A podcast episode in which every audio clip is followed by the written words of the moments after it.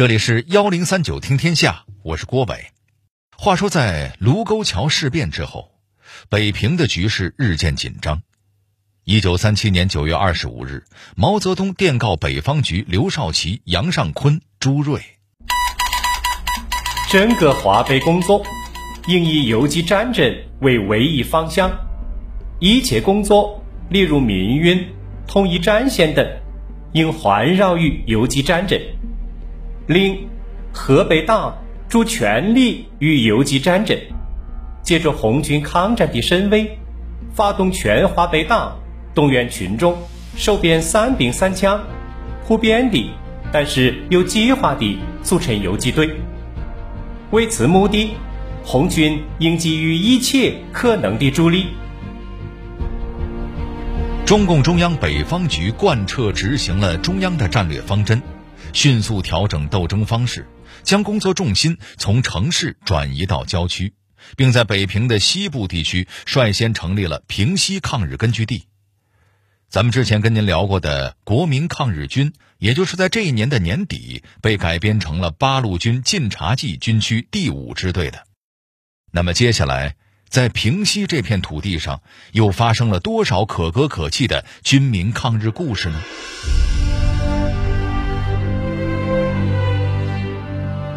平西到底多重要？建根据地才会很必要。大名鼎鼎的宋支队到底干了多少大事？抗日模范村里的村民对抗日本鬼子到底有多模范？当年的房梁县又出了哪位知名的战斗英雄？幺零三九听天下，郭伟和你聊聊平西的军民抗日英雄谱。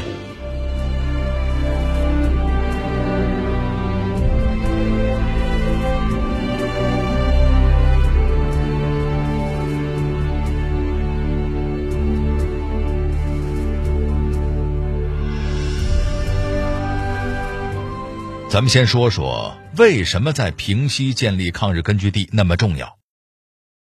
八路军冀热察挺进军的司令员肖克在报告中说过：“平西位于北平的西面，平绥路之南，平汉路之西北，在华北敌人统治中心北平、天津、张家口的肘腋之下。”直接威胁敌人占领的交通要道和大城市，因为它位置的重要，所以经常牵制敌人许多兵力。敌人进攻晋察冀军区腹地和冀中时，都可以直接配合。这就是说，平西的存在加强了边区的巩固。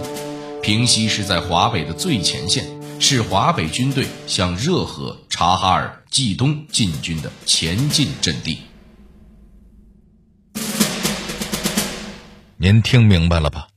平西的地理位置非常重要，也正因为如此，平西抗日根据地开创之后，便迅速成为了八路军向热河、察哈尔前进的阵地，更成为了北平、天津中共地下党组织与边区联系的红色走廊。前往解放区的华北革命青年、爱国人士和国际友人都要通过这个红色走廊奔赴延安，而且。当时全国各地支持延安的物资当中，有近三分之一都是从这条走廊中安全运去的。而在这一时期，也发生了很多军爱民、民拥军的故事。这里面以宋时轮带领的宋支队最为典型。卢沟桥事变之后，时任中国工农红军第二十八军军长的宋时轮。成为改编后八路军幺二零师三五八旅七六幺团的团长。同年八月，他奉命率领七六幺团二营离开陕西，进入晋察冀地区。九月，晋察冀军区决定在七幺六团二营的基础之上组建雁北支队，宋时轮任司令员兼政治委员。也就是从那时候起，人们就习惯地叫这支部队为宋支队了。宋支队发扬了老红军的光荣传统，走到哪儿就和那儿的老百姓打成一片，号召力强了，自然吸引了大量雁北的爱国民众报名参军，还为队伍送粮送物、通风报信儿。短短几个月时间，宋支队的武器装备和军需物资就得到了很大的补充。到了一九三八年五月，宋支队浩浩荡荡地开向平西的斋堂川。这支队伍的士兵给人留下的最深的印象就是武器精良、弹药充足，除了肩扛步枪，腰间还插满了手榴弹。当时，斋堂街头刷满了“欢迎纪律严明的宋支队”等等标语口号。五月二十七日，宋支队二营奉命奔袭昌平县城。部队跨过居庸关，直出十三陵，将昌平县城团团包围。这一仗打得敌人猝不及防。您想啊，仓促迎战，哪能干得过势如猛虎的宋支队啊？打完仗一统计，生擒伪军一百多名，缴获步枪一百多支，击毙日寇三人，直接摧毁了当地的敌伪政权。很快。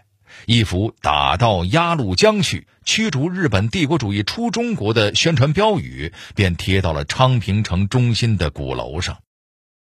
您肯定能想象，在日寇阴影笼罩下的老百姓看到城门楼子上突然出现了这么一条醒目的标语之后的激动心情吧。没过几天，宋支队三十六大队在延庆又与敌人遭遇了。一夜激战之后，又迎来了大丰收。我军战士们干净彻底地歼灭了敌人的一个营，击毙了日寇副营长，生擒了三百六十多人，缴获子弹三万多发，短枪三十余支，步枪两百多支，轻机枪十二挺，重机枪三挺，掷弹筒六具和大批的军用物资。而我方伤亡仅有五人。这么漂亮的大胜仗！大大激发了敌后民众的抗战热情。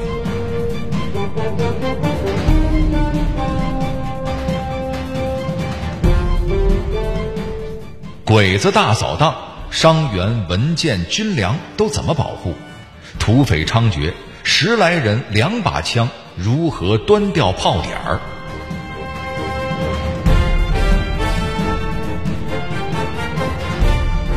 一九四一年秋天。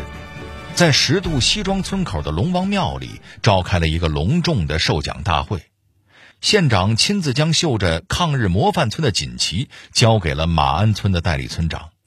这可是平西的第一个抗日模范村，而这个村子的故事还得从马鞍村的老书记刘显斌说起。刘显斌，一八九七年出生在马鞍村的一个贫苦农家。他出生的时候，上面已经有两个姐姐、三个哥哥了。刘显斌的孙子刘占策接受采访的时候说：“当时我们家人口特别多，特别多。我爷爷他是最小的，但是呢，特别特别聪明。得了，你也干不了活，就上学吧。”十年的读书生涯不仅让刘显斌学到了知识，也让他对社会、对未来有了更深层面的思考。抗战爆发之后，烽火烧到了平西。房山区党史办公室原主任刘文江接受采访的时候说：“平西这点的呃驻守的任务就交给谁了呢？交给当时晋晋察冀的五支队。也就是三八年五月的时候，他就建立了房梁联合县政府。宣传部长叫赵然。当时我们为了培养地方干部，赵然呢到晋察冀参加党校培训。”他路过马鞍，在马鞍的时候结识了刘显斌。在赵然积极的影响下，刘显斌从此走上了革命道路。他坚定的信仰、务实的作风，很快得到了上级的认可。经过党组织的考察，他光荣的加入中国共产党，成为村里的第一位党员。不久之后，又被任命为马鞍村的党支部书记。刘显斌是个实干派。他带领着村里的进步青年支援前线，和民兵一起到山外背军粮、抬担架、送伤员，动员青年参军，每一样工作都完成的很出色。一九四零年秋，抗日战争进入到了一段艰苦的时期，日军分成十二路对平西地区进行大扫荡，设在马鞍村的房梁县政府不得不被迫转移，但是问题来了。当时八路军还有十多万斤的储备粮食、一批重要文件以及四十多名伤员都无法及时转移出去。于是，隐藏物资、保护伤员的艰巨任务就落到了马鞍村党支部和乡亲们的身上。房山区党史办公室原主任刘文江说：“刘显斌他得负主要责任呐，首先把这些伤病员都隐蔽到我们这个这这个就是村南那山上边，把粮食也藏好了，把当时因为我们房梁县政府的这些文件。”这些文件呢，严密的隐藏起来。这些文件是不能落入到敌人手里，不能让任何人知道的。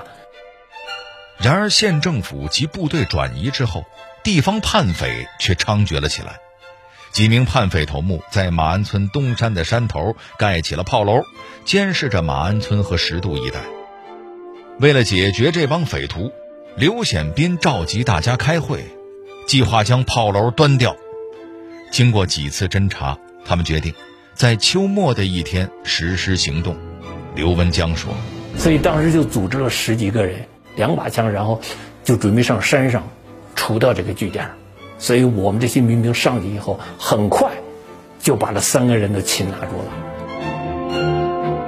拔掉这个隐患之后，刘显斌继续带领乡亲们想方设法的为伤员送饭送药，让他们安心调养。”几个月之后，四十多名伤员全部康复，返回部队。存放的十余万斤军粮也保存得完好无损，没有一点烂掉，更没有缺斤短两。按说当时日子困难，刘显斌自己多吃多占一点粮食，完全可以做到神不知鬼不觉。可他始终廉洁自律，包括每次缴获战利品的时候，他也从没有动过私心，而是全部交公。他还要求儿子和身边的其他人也要这么做。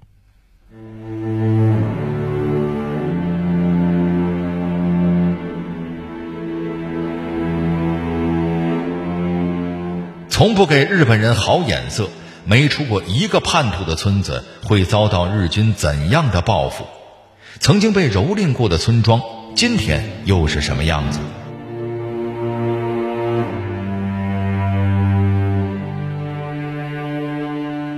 一九四一年秋天，日寇实施“三光”政策，再次对平西地区进行疯狂扫荡。这年八月底的一天，伪军沿着骏马河谷向山里进犯，汉奸给各村送信，要村民给据点送钱、送粮、送民夫，而且他们的胃口是越来越大。第一天要求马鞍村出劳力五十名，到第三天就要求他们出劳力一百五十名。对这种要求，马鞍村连个眼神都没给。相反的，他们却积极的参与拥军之前工作，给抗日武装抬担架、送公粮、做军鞋，样样都出色的完成。这不是啪啪打日军的脸吗？日军气急了，直接威胁道：“如果还不安排劳力，就把马鞍村杀光、烧光、抢光。”面临着灭顶之灾，村里人出现了意见分歧。这时，刘显斌的威望就体现了出来。在他的分析和劝说下，大家最终达成一致：一个棒子粒儿都不给他们送，一个人都不给他们派。你爱怎么着就怎么着，烧房子不是吗？那就烧，烧完了我们再盖，一定要与敌人抗争到底。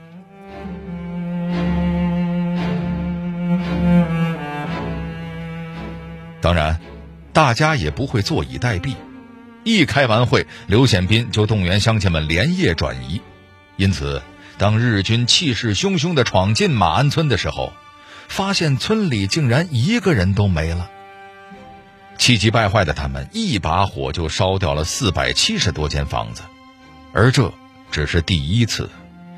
抗战期间，马鞍村一共被日军烧过三次。全村的房子几乎全都被烧光了，但是马鞍村人始终没有被日军吓倒，反而是带着仇恨，更加积极的与日军做斗争。刘显斌曾经感慨地说：“马鞍村人民个个都是好样的，我们村里没有一个叛变投敌的，始终没有向日军交过一粒粮食，全村人都够党员的条件，都听党的指挥，跟着党干事业。您说，这样的村子能不是抗战模范村中的典范吗？可能有人会问了，被烧光的村子后来怎么样了？刘显斌看到抗战胜利了吗？告诉您，刘显斌不仅看到了抗战胜利，还看到了全中国的解放。解放后，他听从组织安排，到十多所学校担任教师，一口气教了十六年书。后来，组织上又安排他到云居寺看管石经。反正只要是为家乡做贡献，刘显斌都任劳任怨。至于马鞍村，现在和当年一比，那可是大变样了。村子现在祥和兴盛，村民安居乐业。作为革命老区。村里利用抗战遗址和风景秀丽的优势，大力发展旅游业。昔日的抗战模范村，现如今已经变成了绿水青山就是金山银山的实践先锋。在当年平西的房梁县，老百姓中还出过一位战斗英雄。对叛徒他是如何惩罚的？对可以争取的伪军，他又是如何说动他们的呢？这位英雄的名字叫于振边。一九二一年，他出生于大安山村一个贫苦的农民家里。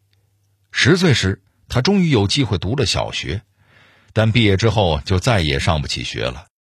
尽管他和全家人终日操劳，可还是衣不遮体，食不饱肚。而本村的地主老财什么都不干，却个个吃得肥头大耳。于振边虽然愤愤不平。但闹不清这是为什么。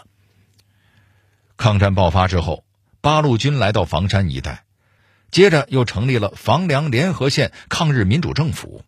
他们派工作人员到大安山村宣传抗日救国、翻身闹革命的道理，号召大家共同抗日。于振边的心被说热了，决心跟着共产党、八路军闹革命、打日本。在党的领导下。他组织儿童团站岗、放哨、送信、宣传、教唱革命歌曲，整日忙个不停，成为了大安山村的抗日骨干。一九四零年三月，十九岁的他如愿加入了中国共产党。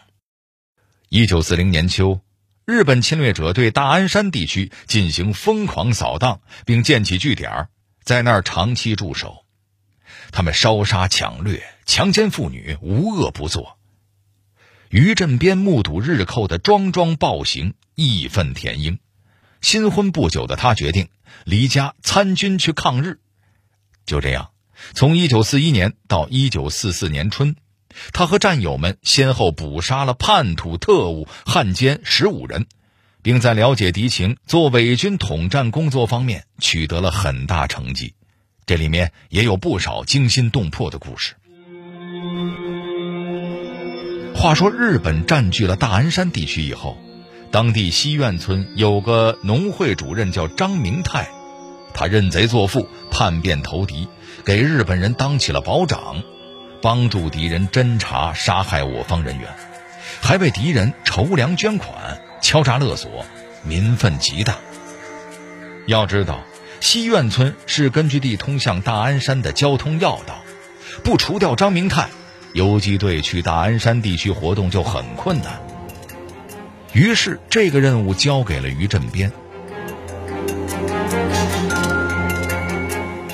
一九四一年七月，他率领几名队员，趁夜深人静，翻山越岭来到了西苑村，埋伏在张明泰住所周围。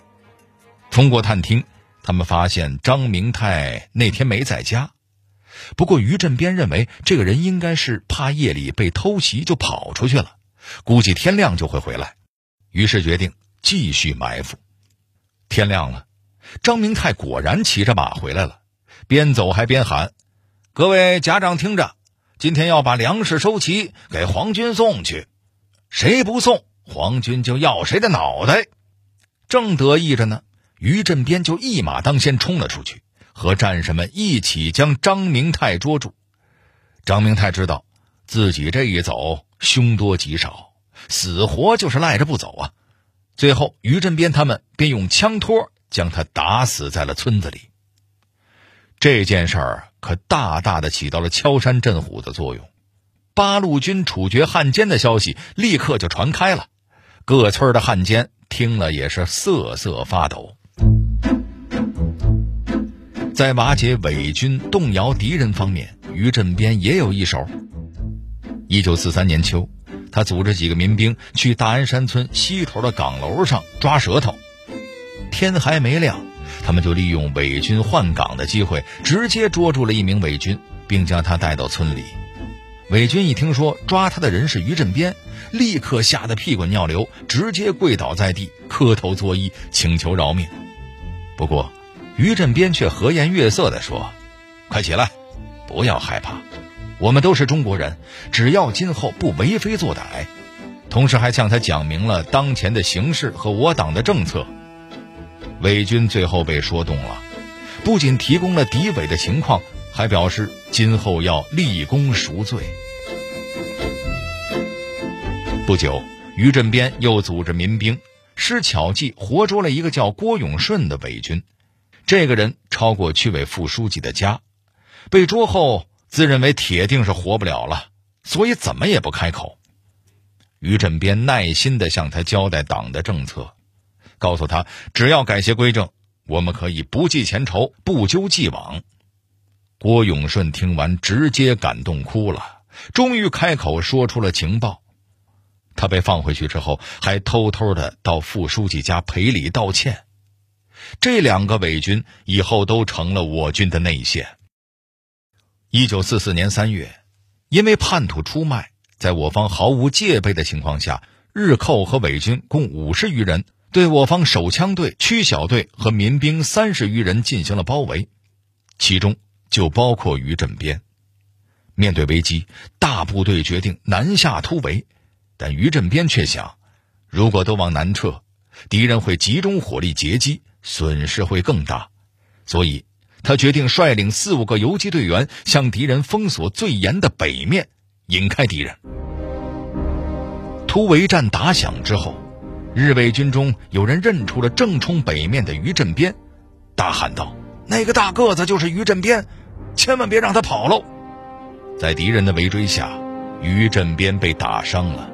他知道自己已经很难脱险，便马上撕毁并吃掉了身上带的秘密文件，又把枪藏了起来。最后，敌人涌到了他身边，残忍的在他身上连扎七刀。壮烈牺牲的时候，于振边年仅二十三岁。一九四六年三月八日，房山区大安山竖起了一座于振边等抗日烈士的纪念碑，纪念碑碑额上刻着“万古流芳”四个大字。碑身下端。是于振边等四位烈士的半身像，碑身两边刻有挽联：“为革命牺牲，名留千古；临战斗流血，志遗万年。”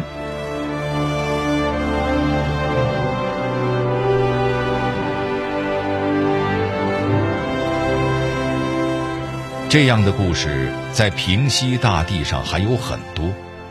我党领导的八路军和老百姓之间还发生了多少感人的故事，又有多少英雄血染平西呢？我之后还会继续跟您说。好了，这里是幺零三九听天下，我是郭伟。最后，代表节目编辑程涵、小剧场配音韩建强、田阳，感谢您的收听。